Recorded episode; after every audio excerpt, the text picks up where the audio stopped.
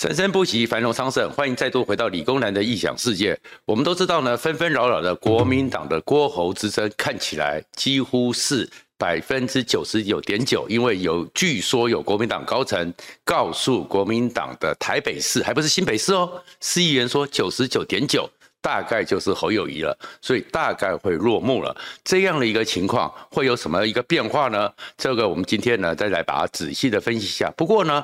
在之前，我要特别讲一点：如果国民党真的是这样一个选择，那么我会说，国民党的算盘完全错误了。因为国民党在这样一个局面里面决定，而且内定是侯友谊，代表着。国民党根本就不想赢，只是想在既有的小小板块里面巩固住现在这些平常也毫无作为的国民党立法委员他们的小小的一块田。如果你关注这个频道，请记得按赞、分享和订阅。为什么讲说，如果国民党在现在这个局面里面决定要提名侯友宜，那国民党根本不想赢呢？其实我们回来里面有一个关键数字。这个关键数字叫做百分之十八趴，一直最多到百分之二十六趴。这是什么意思？就是国民党一直以为说，只要讨厌民进党的就属于国民党，这叫胡说八道。国民党很小，因为国民党在台湾的整个板块不是他们在想象中的过去那么多，所以国民党只有十八趴到二十六趴。好，那我们现在来看。确确实实，先目前所出来的各家民调，包含震传媒的民调情况里面，哎，侯友谊确确实实是稍微领先了一下郭台铭，可是里面你会看到几个现象。第一个现象叫做二十趴，柯文哲就一直有二十趴的一个选票。第二个现象叫做三十五到四十，这个是赖清德。那剩下来的呢？国民党，如果你的政党支持度、政党喜好度只有百分之十八是最低的，好一点是二十五、二十六，有时候是二十三、二十三。你代表国民党，如果你要去跟柯文哲打，你都未必会赢；跟赖金德打，一定会输。可是这些数字扣出来之后，你会发现。中间其实台湾一直已经成型的，而且稳固的相当多人数的无主物，就是那些中间选民。所以你要赢，一定要把这些中间选民给抓进来。好，那我们就来看，为什么说国民党只是一个非常目光如豆的，只是说啊，国民党里面。最支持的是侯友宜，所以国民党就推出侯友宜。这个想法里面就是代表你只是抱残守缺，你根本不想赢。首先讲的，就算百分之百都是投给了侯友宜，国民党你就十八趴，你能赢吗？你的立委能赢吗？你就算是二十八趴，你能赢吗？所以其实国民党根本没有去想这问题。可是里面最有趣的数字就是，所有的民调出来以后，国民党内支持侯友宜的。有最低的五十一，最高的到七十一，好像侯友宜领先，而郭台铭呢三十几到四十几，所以郭台铭在国民党内部吃香。可是我们回到数字来看，数字里面很特殊的一个值得观察的现象，这个现象是什么？总数郭台铭跟侯友宜还是差不多，郭台铭当然落后了侯友宜，可是郭台铭的整个得票的数字其实。他最后，如果侯友谊是二十六，郭台铭是二十二或二十二三，在误差范围之外，所以郭台铭在总体民调是输的。可是如果这里面扣掉国民党这个区块里面，侯友谊的本是在于国民党支持他，而郭台铭在国民党是少。为什么数字能够逼这么多？代表着其实我们很简单的，任何的一个对数字稍微有理解的人就知道，除掉国民党非国民党的选民里面。郭台铭的扩张能力远远大于侯友谊，所以这个时候，如果国民党是真的想赢总统大选，国民党是真的想要给台湾做一些不一样、有肩膀的、有脑袋的党主席，他应该要做一个决断，就是。告诉选他们的国民党员说，虽然侯友谊在党内支持比较高，但是侯友谊没有扩张性。侯友谊出来之后就是抱残所缺，国民党一定输。那么其实他是可以有，目前看起来扩张性远胜于侯友谊的郭台铭，国民党愿意征召。而另外一个朱立伦，你就有肩膀去扛起来说，是他会去负责。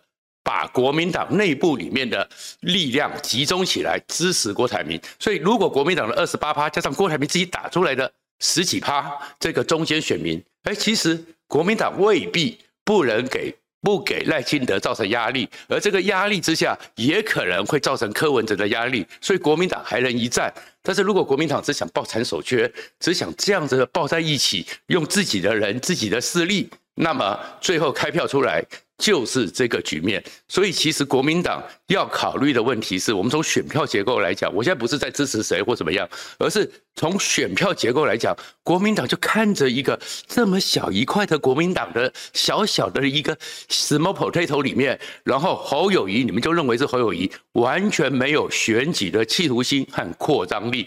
那选举的企图心和扩张力，问题就在于说，朱立伦就是没有肩膀的人吗？朱立伦就是没有担当的人嘛，朱立伦就是让这个局面继续的走了坏下去，所以我是说，其实国民党目前看起来，如果真的是百分之九十九点九某些台北市议员所传出来的就是侯友宜，那国民党你要自己去思考，你们这样的一个局面，你们这样的情况，二零二四真的有机会一战吗？而且更大的一个风险是，现在呢，郭台铭呢？他说他要九十天打击诈骗集团，被人家笑死。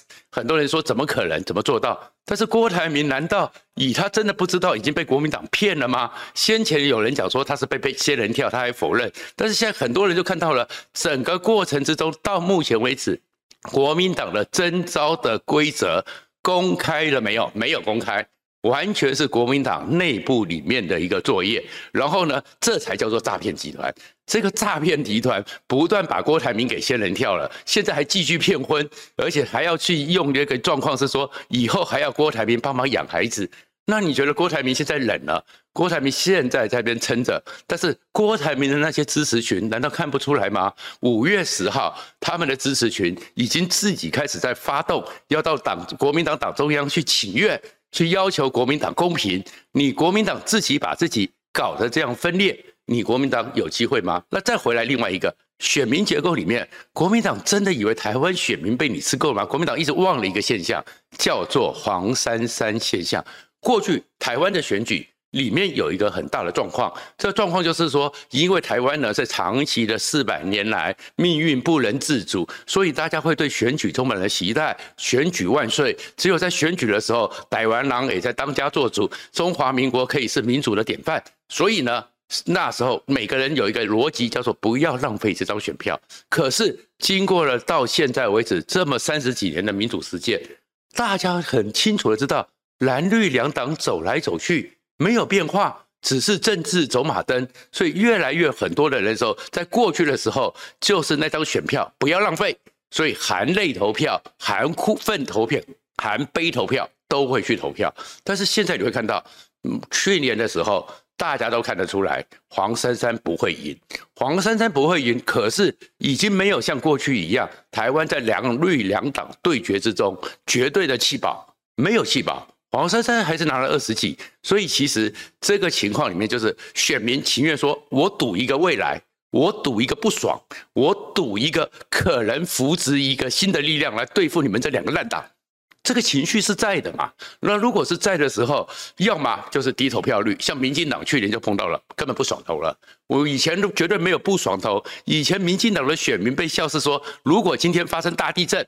他们都会先冲进去，拿了印章和身份证，还有投票通知单，盖完章、投完票才去救灾。民进党去年就不投票了。那国民党上次二零一六年的时候，因为你们整个搞得那么难看，国民党的人也不出来投票啊。苏立伦只有三百八十一万票啊。其实现在不投票是一个选择，要么就是我情愿浪费选票，但是要表达我的意愿，也是投给黄珊珊。所以，其实，在这个情况里面，其实国民党，你们真的以为侯友宜出来，大家反绿的联盟不喜欢民进党的人，就会归到你那边去吗？出柯文哲会在偷笑。柯文哲其实他现在是稳赚不赔，目前他的民调里面，而且柯文哲不急啊，他现在的民调就算打折，我两党的政治人物都去评估过，最少不分区七点四席，如果很多不爽的票再给他，柯文哲搞不好拿到八席，他也喊出八席。